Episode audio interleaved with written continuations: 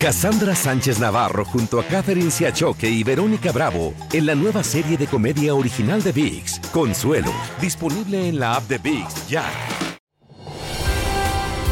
Hola, soy Jorge Ramos y a continuación escucharás el podcast del Noticiero Univisión. El programa de noticias de mayor impacto en la comunidad hispana de Estados Unidos. ¿Qué tal? Muy buenas tardes. Comenzamos el noticiero con la muerte de tres soldados estadounidenses en el ataque con un dron en la frontera entre Siria y Jordania. Otros 40 militares resultaron heridos. Esto ocurrió en la base militar conocida como Torre 22. La Torre 22 es una instalación de contrainteligencia de los Estados Unidos para contener el fortalecimiento militar de Irán en el este de Siria. Allí hay 350 miembros del ejército, la Fuerza Aérea y de Seguridad estadounidense. La base se encuentra a solo seis millas de la frontera con Irak. El presidente Biden reunió a su equipo de defensa para considerar una respuesta a grupos pro-iraníes que se han atribuido este ataque. El gobierno estadounidense también estudia la posibilidad de que los militares hayan confundido el dron enemigo con uno propio. Pedro Rojas nos informa desde Washington. Sin revelar detalles, la Casa Blanca y el Pentágono aseguran que el gobierno dará respuesta a grupos pro-iraníes que presuntamente atacaron una base militar estadounidense en Jordania cobrando la vida del sargento William Jerome Rivers, de 46 años, y los especialistas Kennedy Ladon Sanders, de 24 años, y Breonna Alexandria Moffett, de 23 años, todos residentes del estado de Georgia, y dejaron más de 30 heridos. Algunos oficiales de manera anónima han dicho a medios nacionales que al parecer los militares estadounidenses confundieron el dron enemigo con otro aparato similar que había partido de esa instalación. Nuestro comando central está evaluando esa versión, pero no tengo más nada que decir, dijo la vocera del Pentágono. En la Casa Blanca preguntamos sobre esa versión también. Dos oficiales estadounidenses han dicho que hubo una confusión y aparentemente se pensó que el dron enemigo se confundió con otro estadounidense que estaba retornando. No podemos corroborar las afirmaciones de esos oficiales. El Departamento de Defensa, como es de esperar, está evaluando toda la evidencia forense, respondió John Kirby. El Pentágono especula que los autores del ataque son apoyados por Irán, pero no desea adelantar qué tipo de retaliación ordenará el presidente Biden. Están actuando ellos por medio de sus auxiliares. En inglés les dicen proxies. O sea, Irán propiamente no ha querido para nada meterse directamente en combate. Y es que el presidente ha estado considerando alternativas para responder a este mortal ataque y para eso hoy se reunió aquí con su Consejo de Seguridad. La Casa Blanca difundió una foto del encuentro en la que Biden estaba junto al secretario de Defensa Lloyd Austin. Por ahora no se tiene claro cuándo o dónde las fuerzas estadounidenses responderán a la agresión mortal en Jordania. En Washington, Pedro Rojas, Univisión. Por cierto, el secretario de Defensa Lloyd Austin, lo acaban de ver en esa foto reunido con el presidente, regresó hoy al Pentágono luego de su cirugía por un cáncer de próstata. Agregó que se siente bien y que todavía está en proceso de recuperación. Durante el fin de semana, Donald Trump admitió que se opone a un acuerdo bipartidista para responder a los problemas migratorios en la frontera con México. El presidente Biden lo criticó en sus eventos de campaña y dijo que él está dispuesto a aprobar el plan. Hoy senadores republicanos y demócratas que lo negocian salieron en defensa de este plan y Claudio Seda tiene la información desde el Capitolio. Donald Trump y el presidente Joe Biden se enfrentan por la seguridad fronteriza. Biden dice que cerraría la frontera. Y Trump públicamente les pide a los legisladores republicanos que no lo aprueben. There is zero chance I will support this horrible open borders betrayal of America. Ambos se refieren al acuerdo bipartidista de seguridad fronteriza más conservador en décadas en el Senado. Los negociadores indican que terminaría con la política capturar y liberar, cerraría la frontera si los cruces aumentan, reduciría el proceso de asilo a seis meses, entre otras medidas. Aún no hay un texto formal, se espera sea público pronto. Los negociadores están frustrados por los esfuerzos para que la propuesta se descarrile. Es nuestra obligación constitucional asegurar nuestro país tan pronto como sea posible, dijo el republicano negociador. La pregunta es si los republicanos van a escuchar a Donald Trump, que quiere preservar el caos porque cree que es un tema político ganador, afirmó el negociador demócrata. Algunos republicanos dicen que si Joe Biden verdaderamente quiere asegurar la frontera ahora, lo puede hacer con una orden ejecutiva y no necesariamente con una legislación. Entre tanto, en la Cámara Baja, donde no se piensa considerar este acuerdo bipartidista, avanza el proceso para destituir al secretario de Seguridad Alejandro Mayorkas. Se le acusa por no hacer cumplir la ley en la frontera y por violar la confianza pública. Él está violando la ley. ¿Es teatro político? Se espera un voto mañana y luego en el Pleno, pero el proceso no prosperaría en el Senado. En el Capitolio, Claudio Seda, Univisión. Ya comenzó la votación temprana en el estado de Nevada para las elecciones primarias de febrero. Ahí estuvo la vicepresidenta Kamala Harris, quien habló en exclusiva con Carolina Peguero, presentadora de VIX, sobre elecciones, inmigración y el aborto, entre otros temas. Al aterrizar, el avión de la vicepresidenta Kamala Harris en Las Vegas, Nevada, se encontró con nada menos que el avión privado del expresidente y ahora precandidato presidencial republicano Donald Trump. Tan cerca físicamente, pero más lejos en filosofías de gobierno, no pueden estar. There was a time when Republicans like President Bush, like Senator John McCain, Republicans who said, let's fix this problem. But you have in somebody like a Donald Trump who basically suggests that immigrants are poisoning the blood of the country and engages in that kind of rhetoric and instead of what is important to do, which is to fix the problem, including protect dreamers and DACA.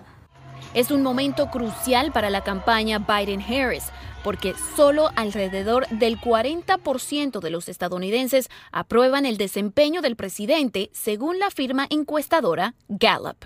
How can you assure Hispanic voters that they should trust and believe in the economic Biden-Harris plan for a second term? For too long, our seniors had to decide whether they could afford to pay for insulin or pay for food or rent.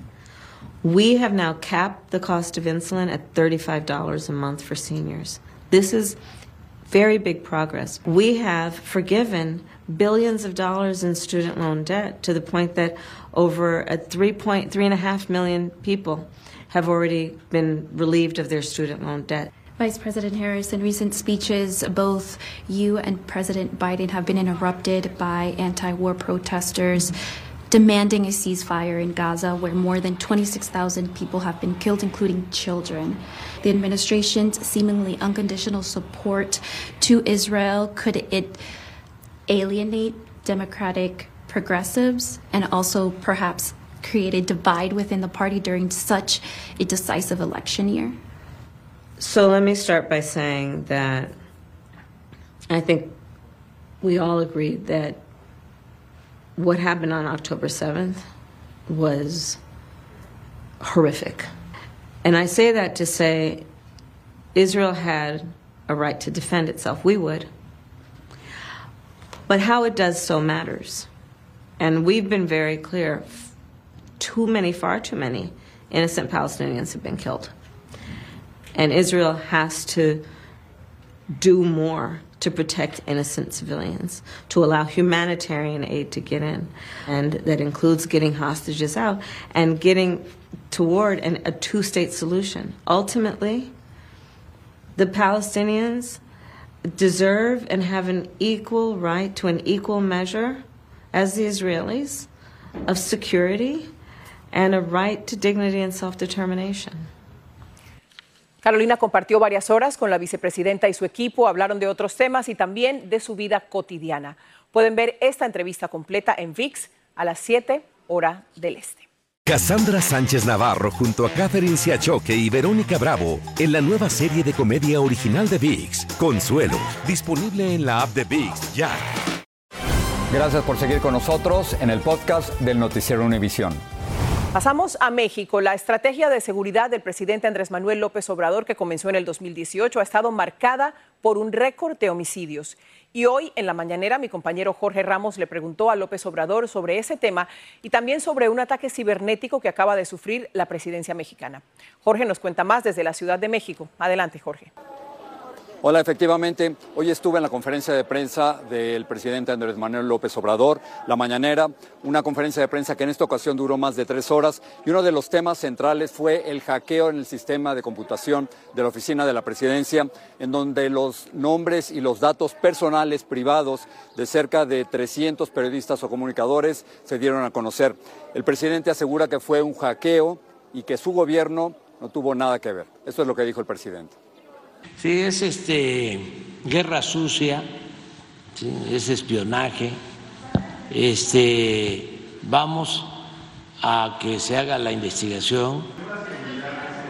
Sí, falló la seguridad o fueron muy buenos los hackeadores. Además del tema del hackeo, tuve la oportunidad de conversar con el presidente López Obrador sobre el tema de la violencia. Le dije que iba a dejar el país, a México, sumido en la violencia, dándole datos muy concretos. Durante su gobierno han sido asesinados más de 166 mil mexicanos, casi 5 mil feminicidios y 43 periodistas han sido también asesinados. Y estamos hablando de miles de desaparecidos que luego han desaparecido también de las listas oficiales. Le dije que era una tragedia nacional lo que estaba ocurriendo en este país, pero el presidente insiste en que la tendencia va a la baja y que lo que han hecho es lo correcto. Empezó a bajar. No, lo que digo es que no ha sido suficiente. O sea, no puede presentar 81 muertos diarios, señor presidente, como un éxito. Una y usted sabe que eso le, preocupa, le preocupa a los mexicanos. Muchos mexicanos no, se sienten seguros. No, no, no, no, Es como que no quiere aceptar la realidad de, la violencia en el país. Pero esa es tu visión y es la visión de nuestros opositores y la respeto. Pero, no me va a decir que México es un país pacífico. México es un país muy violento. No, es un país pacífico, fíjate. Y tendremos una versión mucho más extensa de este intercambio con el presidente Andrés Manuel López Obrador este domingo en Al Punto. Fue un intercambio de casi media hora en donde hablamos de periodismo, de política, de asesinatos y de su futuro. Esto es todo lo que tengo desde la Ciudad de México. Gracias, Ilia. Regreso contigo a los estudios. Nos vemos pronto, Jorge. Gracias. Una jueza de Carolina del Sur rechazó un nuevo juicio al abogado Alex Murdoch por el doble asesinato de su esposa y su hijo. Esto después de que un jurado dijera que los comentarios de una secretaria judicial influyeron en su veredicto. Pero hoy la magistrada Jean Toll dijo que la defensa de Murdoch no logró demostrar que las afirmaciones de ese jurado influyeron directamente en la decisión de declarar culpable al acusado. La inteligencia artificial es una herramienta muy valiosa, pero en las manos equivocadas puede causar muchísimo daño. Esto es lo que está ocurriendo con unas falsas imágenes de la estrella del pop Taylor Swift que la muestran en situaciones comprometedoras. Vilma Tarazona habló con expertos y nos explica. La fascinación nacional por la cantante Taylor Swift ya no es solo en los escenarios musicales, sino también en los deportivos. Cada vez es más frecuente ver a Taylor Swift en los estadios de fútbol, acompañando a su novio, el destacado jugador de los Kansas City Chiefs, Travis Kelsey. Ayer su efusividad en el campo se tradujo en emotivos besos y abrazos frente a las cámaras de televisión que no pararon de seguirla, después de que los Chiefs ganaron el juego como visitantes y clasificaron para el Super Bowl. Pero su fama también se ha vuelto blanco de manipulaciones de la inteligencia artificial, que recientemente la pusieron en imágenes obscenas que circularon a través de las redes sociales con millones de reproducciones. Luis Noguerol, especialista en seguridad cibernética, dice que desafortunadamente ese tipo de manipulación de fotos y videos se hace hoy en día con facilidad utilizando las diferentes aplicaciones que usan inteligencia artificial. ¿Qué tan fácil es manipular eh, las fotografías, las imágenes? Es muy fácil, es menos fácil en tiempo, en términos de tiempo, y estamos hablando de minutos, dos, tres minutos, en dependencia de las características del video, de la calidad del video y del tema que se trate, porque la aplicación de la inteligencia artificial, que usa diferentes algoritmos, los mismos algoritmos de esas aplicaciones pueden generar fotos grotescas como le sucedió a Taylor Swift. Lo que pasó con Taylor Swift sigue pasando con otras personas que no pueden poner la voz tan alto como Taylor Swift y desafortunadamente tienen mucho menos protección que ella, ¿no? Por un término de popularidad Bueno, y los expertos en tecnología dicen que hacen falta regulaciones para proteger a las personas, especialmente a los famosos que son muy vulnerables a este tipo de manipulación a través de la inteligencia artificial. Regreso contigo. Muchas gracias, Vilma. Un informe del Departamento de Justicia concluyó que los crímenes de odio en los centros educativos están aumentando de manera alarmante. En el 2020 se reportaron 500 casos, pero en el 2022 fueron más de 1.300. Los planteles académicos ocupan el tercer lugar de los sitios donde más ocurren incidentes de odio. En primer y segundo lugar están las calles y las residencias. La mayoría de estos crímenes implican intimidación, vandalismo y agresión. Hoy comenzó la temporada de declaración de impuestos con dos novedades. Una es la nueva herramienta tecnológica que permitirá a los contribuyentes hacer su propia declaración jurada y completamente gratis. Y la otra es que algunos podrían recibir más dinero en el reembolso de este año. Lourdes del Río nos explica. Por fin llegó el día al que muchos le temen, la cita con el tío Sam. Mi madre ahora tener que pagar todo lo que hice el año pasado para atrás. Durísimo porque nosotros lo tenemos que volver desde hoy el Servicio de Rentas Internas comenzará a aceptar y procesar las declaraciones de impuestos federales del 2023. Se espera que se presenten más de 128 millones de declaraciones antes de la fecha límite del 15 de abril. Y este año habrá algunas novedades, como por ejemplo un programa piloto creado por el IRS que será como una especie de ayudante a la hora de usted realizar sus impuestos. Todo contribuyente la puede utilizar sin importar sus ingresos, depende de lo que quiera reclamar. Está disponible en español y en inglés, es completamente gratis. Tienes asistencia inmediata con un representante del IRS si tienes alguna pregunta. Estará disponible a partir de marzo y se implementará por fases. Por ahora solo estará disponible en 12 estados, por lo que lo más recomendable es comunicarse con el IRS a ver si usted podría beneficiarse. Otra buena noticia, puede ser que su reembolso le llegue un poco más gordito este año. Se hizo un ajuste de inflación eh, porque la inflación estaba devastadora. Entonces eso aumentó básicamente como un 7% y después en los créditos aumentaron otro 3%, que es el famoso 10 o 11% que estamos escuchando. Recuerde que esta es una cita a la que nadie puede faltar. Hay que pagarle al tío San. No hay de otra en este país. Pero para que el trago no sea tan amargo, aquí le van algunas recomendaciones. Conozca sus plazos. La fecha límite para casi todos es el 15 de abril. Utilice su declaración anterior como punto de partida. Evalúe qué cambios se produjeron en su vida en 2023 y acelere su reembolso llenando su declaración lo más pronto posible. El IRS advierte a los contribuyentes que esta también es la época en que los estafadores aprovechan para timar a las personas. Recuerde, el Servicio de Rentas Internas solo lo contacta por correo, no por teléfono o correo electrónico. En Miami, Florida, Lourdes del Río, Univisión. El rey Carlos III abandonó el hospital de Londres, donde fue sometido a una cirugía por un agrandamiento de la próstata. El monarca salió del hospital acompañado de su esposa, la reina Camila. El Palacio de Buckingham informó que el rey programará sus próximos compromisos públicos para poder eh, recuperarse y que el monarca agradece los amables mensajes que recibió. La mesa está servida para la disputa del Super Bowl el próximo domingo 11 de febrero entre los 49ers de San Francisco y los Chiefs de Kansas City. El duelo es una oportunidad de revancha para unos y de extender su leyenda para otros. Lindsay Casinelli está en vivo con nosotros con más detalles de la gran fiesta de este domingo. Ay, Gilia, te cuento que hay muchísimas historias espectaculares. Además de los dos equipos de alto calibre que veremos en la cancha, también estaremos siguiendo muy de cerca a Isaiah Pacheco. Váyase fijando mucho en él, quien bien podría convertirse en la estrella hispana de este Super Bowl. Su historia es digna de admiración.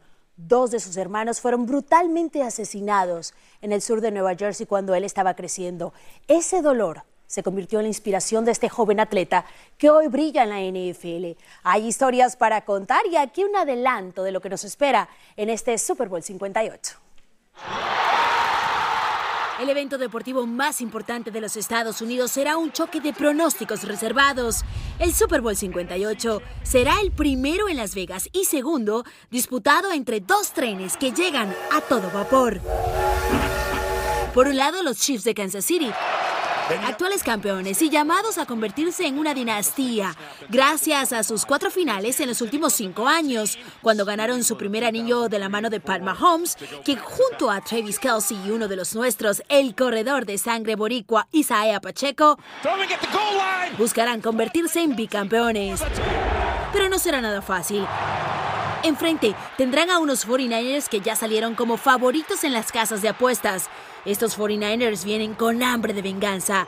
Y es que quizás la pandemia nos ha hecho olvidar muchas cosas, pero ellos no olvidan el Super Bowl 54 en Miami, cuando fueron superados por un novato mariscal de campo de nombre Pat Mahomes. ¿Le suena? Sí.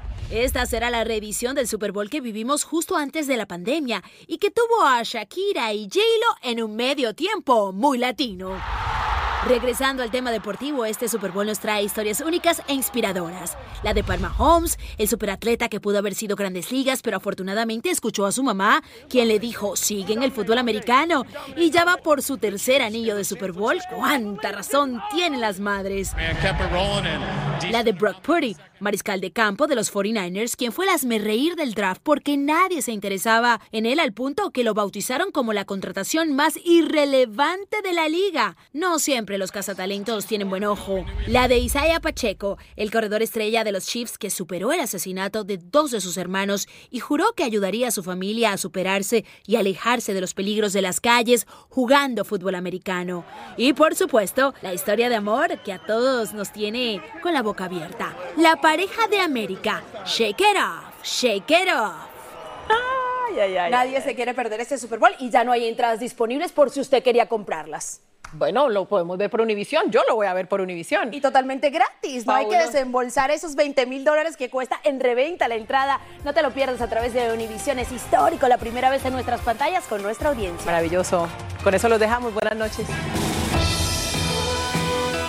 Así termina el episodio de hoy del podcast del Noticiero Univisión. Como siempre, gracias por escucharnos.